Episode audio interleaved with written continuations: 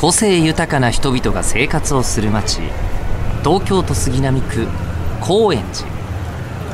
この町でひときわ個性が際立つ男がいた。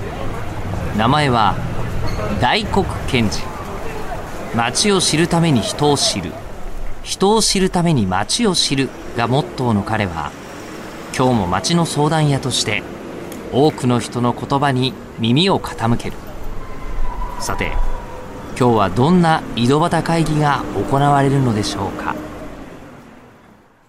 高円寺ハイパー井戸端ラジオ。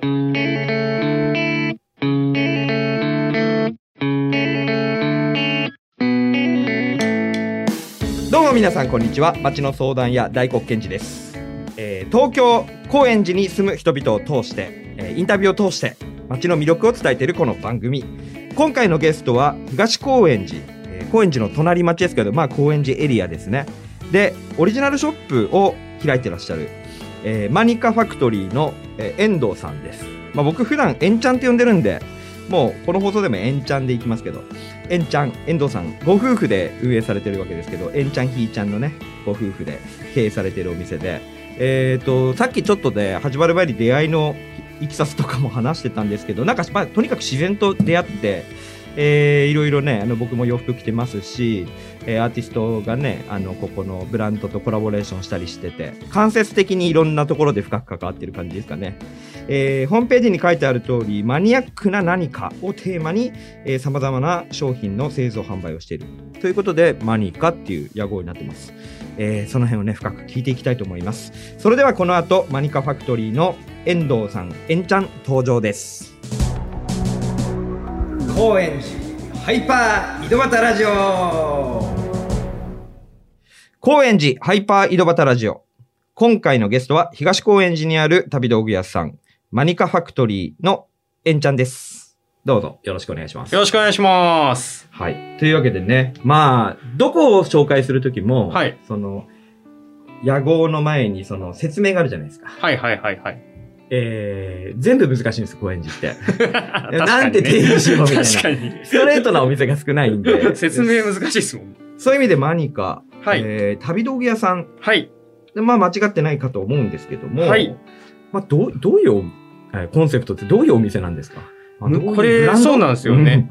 うんはいあの、いつも僕も説明するとき自分でやってて難しいなとは思うんですけど、まあ、基本的に僕、マニカっていうブランドをまずやらせてもらってましてブ、ランドなんですね。そうですね。で、さっきね、ご、あの、ちょっと軽く紹介していただいたんですけど、マニアックな何かっていう、まあ、そのキーワードをもとに商品を作ったりしてて、で、その中で、まあ、うちで一番よく、あの、見てもらったりとか、メディアとかでちょっと乗っけてもらったりするのが、あの、焚き火台っていう、キャンプとかで使う火を起こす道具なんですけど、そんなのを作ったりしてるんですね。で、ただ、キャンプとかで使う火の道具を作ってるから、割とそれで言っちゃうとアウトドア屋だと思われちゃうんで、あで、アウトドア好きだけど別にアウトドア屋であるつもりはないから、あ、うんそうした時にどうしようかなと思って。なるほど。で、まあ旅行好きだし、まあ外好きだしっていうので、旅道具屋っていうカテゴリーのないものをつけてしまえば、まあ何やっても許されるかなと思って。まあもちろん旅行も好きで旅っていうテーマも掲げてるんですけど、まあそういう意味も結構広くふわっとした意味で旅道具屋ってつけちゃったんですね。でも、すごいこう、注目しやすいし、想像しやすい、いいカテゴリーあ、ですよね。嬉しいです。ね。アウターとか洋服もそうそうそうそう。ね、しかも機能的で、そうですね。なんかね、ファッショナブルと。と機能性も含めて考えると結構旅道具としての洋服だったり、うん。バッグもありますからね、バックパックとか、そこもまあ旅道具って感じで。うんうん。ええなるほど。それでまあ旅道具と歌ってると。はいまあ実際はだから旅道具直接関係ないものも。あ、全然あります。全然あったり 全然出てききたりしますねうん。これはっていうのも、でも無理やり力技で旅につなげてきますね。はいはいはいはいはい。そこは全ての物事は旅に通じるみたいな。そうですね。そういうね。何でもいけるみたいな。人生旅だよって言って。はい。で、まあ、マニカ、マニアックな何かっていう説明はさ,、させてもらいましたが、はここはな、なんでしょうね。その、始める、ブランド始めるにあたっての思いとか、はい。えーどういうコンセプトなのかっていうのも少し詳しく、はい。はい、教えてください。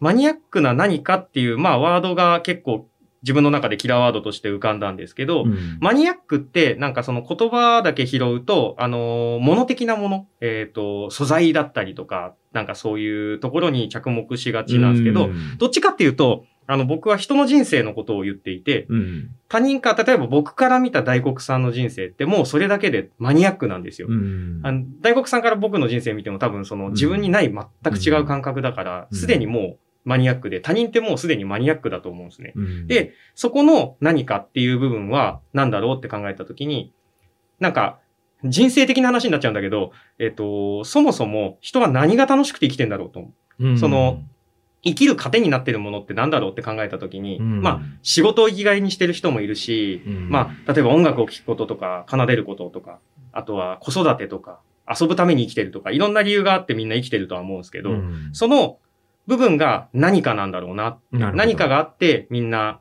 そのマニアックに生きてるんだろうなって思ったんですよ。その生きがいとなる何かっていう部分に僕たちが作る商品とかが、えっと、加われたら、そしたらその人のマニアックな人生に関われることになるわけじゃないですあか。ー大黒さんも来てくれたりしてるんですけど、はい僕の作ってる T シャツとかそういうものを着てくれてるってことは、僕は大黒さんの人生に関われてるっていう、物質的にね。あそういうのが、まあシンプルに嬉しいなって思って、うん。そうありたいなっていうのを体現するために、まあちょっとやってるっていう部分がありますね。ーなるほど。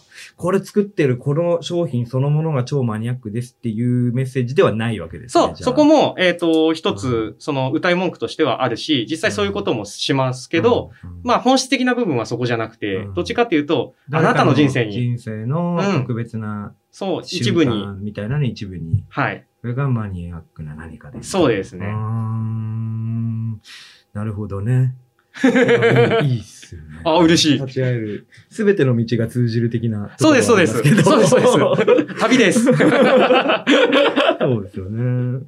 で、まあ、ハンドメイドでも作ってる。これがなかなか、ど、どのぐらいの比重なんですか？例えばお店に置いてあるもので言うと、そうですね。うちで今、ハンドメイドでやらせてもらってるのは、ええ。その実際、さっき言った焚き火台っていう、はい。その火を起こす道具は僕が一応全部作ってまして、はいはい。ハンドメイドでやらせてもらってるの要は、えー、金属、あ、そうです。お鉄鋼ですね。鉄を切ったり、切ったり、穴開けたり、穴ぶっ叩いた開けたりりとか、うん溶接、溶接まではやんないけど、うんうん。そう、組み上げたりとか、はい。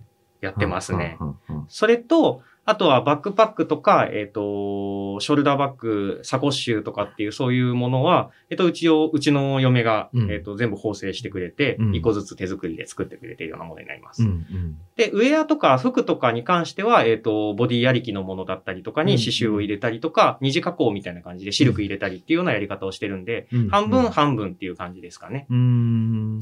ボディから作ってる洋服もあるんですか？ボディから洋服、えっ、と、全部作ってるものが、うん。今、マニカとしてはないんですけど、はい。えっ、と、これ、またちょっと別件なんですけど、ええ。ここ最近1ヶ月前から嫁が、えっ、と、また独自に自分のああのブランドを立ち上げまして、はいはいはい。で、えっ、と、トリムっていうそちらにある、まあ、あお店にあるんですけど、あ。えっ、と、あ。あ。ブランド。これはもう1から10まで全部、あの、縫製、仕立て、えっ、と、パターンからなるほど。やってます。じゃあ、どちらも、このお店、お店はドマニカにそうです置いてあると。どちらもええ取り扱いさせていただいてるんで、女性の方も。ちなみに、これドマニカっていう、その名前は、ここの場所の由来から来てるんですけど、ええ今僕のお店がある場所って、もともと、えっ、と、八百屋さんだった場所なんですね。はい、今ね、収録がまさにそのドマニカで撮ってるんですけどあそうも、なんです。まあ、元八百屋って想像できるような作りで。そうですね。土間があって、はい本当にいわゆる昔の八百屋さん、シャッター開けたらもうそのドン開きの状態の八百屋さんだったた場所に、最初僕がその焚き火台を作るっていう、あの、工場が欲しかったんで、それでこの場所を選ばせてもらったんですけど、そこをお店にしていくっていう中で、その土間で何かをやるわけだから、ドマニカだなっていう、うん、うん。結構安易な考え方ですよ。うん、うん、うん、うん。で、お店自体は、はいえー週末だけなんでしたっけ？えっと、今うんは平日の水曜日と、はいそれから土日祝日、なるほど。えっと、平日の水曜日だけ、えー夜営業をしてまして、夕方の17時から、えっと、21時まで。あ、水曜日は。はいえー。なんか仕事帰りに皆さん寄れるかなと思って、うん平日はそういう風に振らせてもらって、で、土日祝日に関しては12時から、えっと、19時まで19時までやってますね。ほうどうですか？やって何年ぐらいでしたっけ？えっとね、うん今は2年目、1年経ったぐらいです経った。ぐらいか。はい。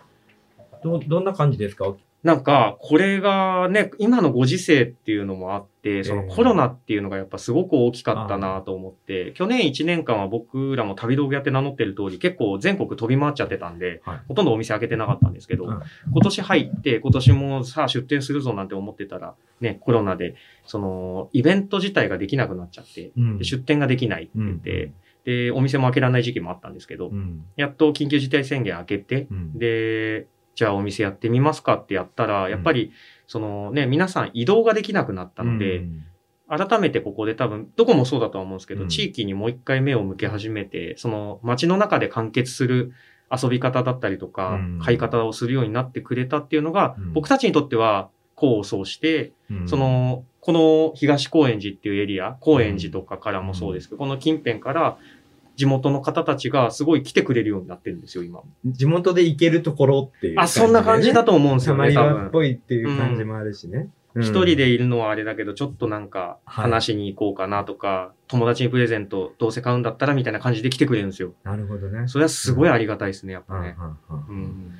じゃあ今は、そのまあ理想的な形で人が、そうですね、お店の運営は、ううんん、地域との関わりもすごく多くなりましたし、それこそ今日もね、あの、近所のおばあちゃん来てくれてたりとか、じいちゃんばあちゃんとか子供たちも来てくれたりとかっていう世代が結構広く来てくれてるんで、うん嬉しいっすよね、やっぱ、ね。なるほど。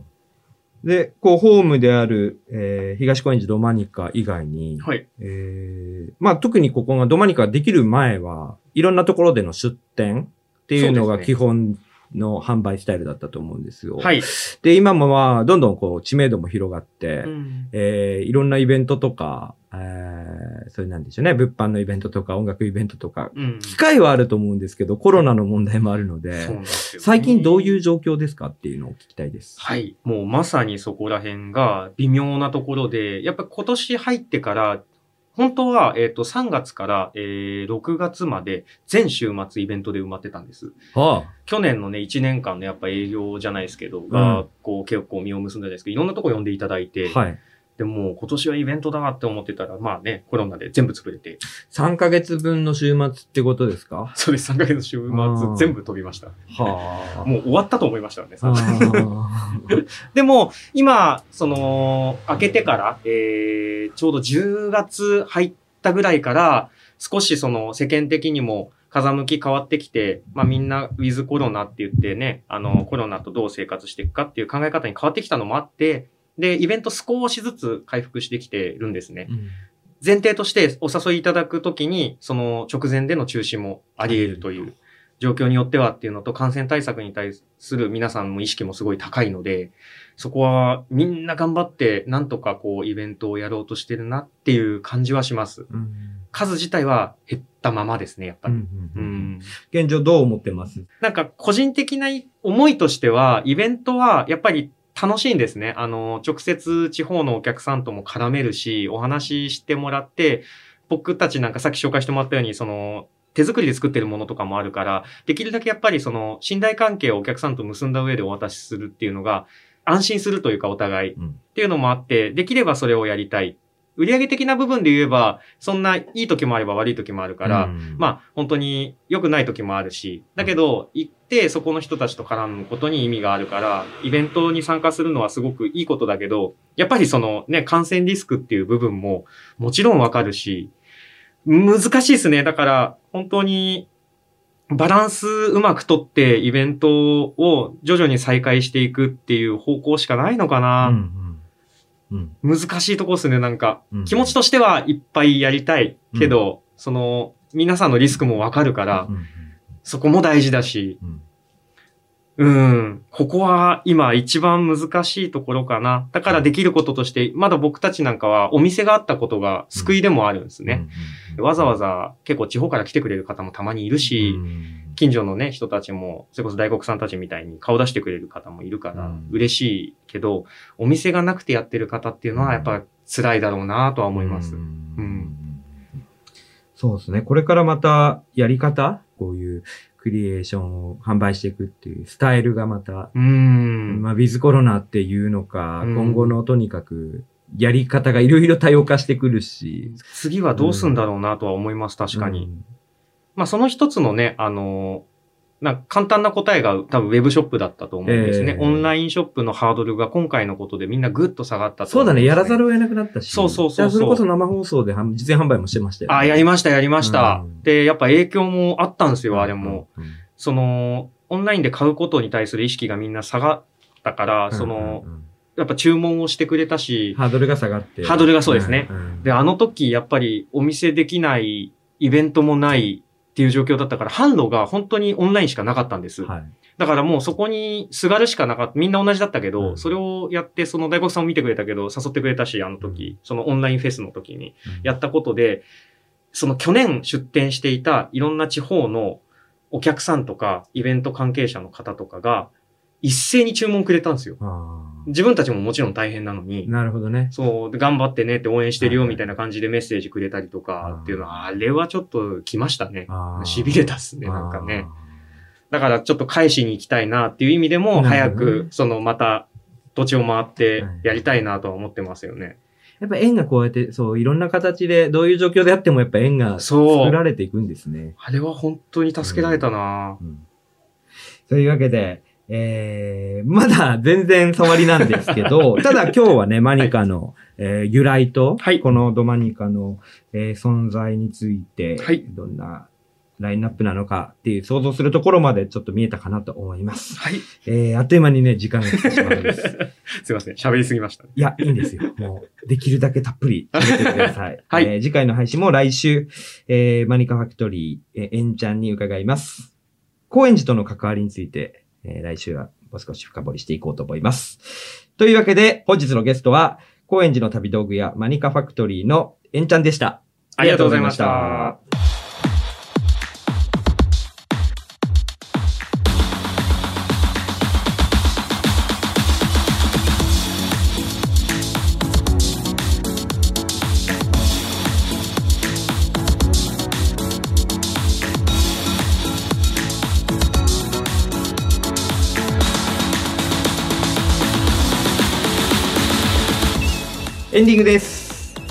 東高円寺にある旅道具屋さんマニカファクトリーの遠藤さん、エンちゃんとお話しました。まあよくこう、性格とか、これまでのなんか高円寺に来てからのいきさつは知ってるんですけど、とにかく今日久しぶりにこうドマニカに来て、あのオリジナル商品がめちゃめちゃ増えてるのとか、あと来るたびにいつも内装もそうですし、ラインナップももちろんそうなんですけど、ぱ家と繋がってるっていうのもあるのかもしれないけど、ナチュラルにちょっとずつマイナーチェンジしていくんでね、来るたびに楽しいですね。あなんか新しいサービスが、新しい商品が生まれたりっていうのを、あの、やっぱりご近所がこう通いながら、みんなで育てていくし、そこをこう、エンちゃんとか奥さんのひいちゃんとか拾い上げて作っていってるっていう、生々しいこう躍動感があるのかなと思います。はい。で、えーマニカファクトリーは、えー東京メトロ丸の内線東高円寺駅から徒歩8分のところにあります。強引に JR 高円寺駅から言うとね、10、20分ぐらいなんですかね。超早く歩いてください。えー高円寺マニカで検索すればいろいろ情報が出てきます。インスタグラムで調べていただいても非常にいい情報が得られると思います。またオンラインショップもありますので、マニアックなこだわりのアイテム、ぜひ見に行ってください。それでは、ここまでお相手は町の相談や大黒賢治でした。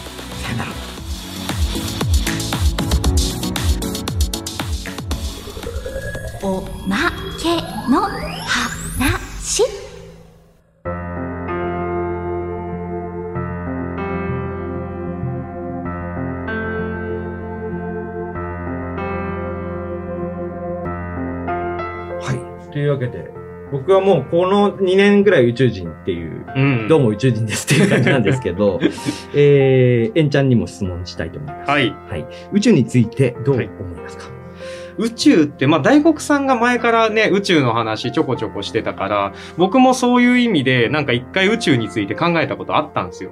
で、僕にとって宇宙ってなんだろうなって思った時に、寝る前に布団入るじゃないですか。で、布団入って、なんかみんなそうなのかどうかわかんないですけど、今日あったこととかを回想する時間とかがあったりするんですね。僕なんかは。で、ああ、今日こんなことあったなとか、今週こうだったなとか。えっ、と、今年はこうだったなとかっていうのが、階層が結構、どんどんどんどんどんどんどんどん増えてって、あの、階層される時期が子供の頃は、になって、考えが止まらなくなる時ってあるんですよ。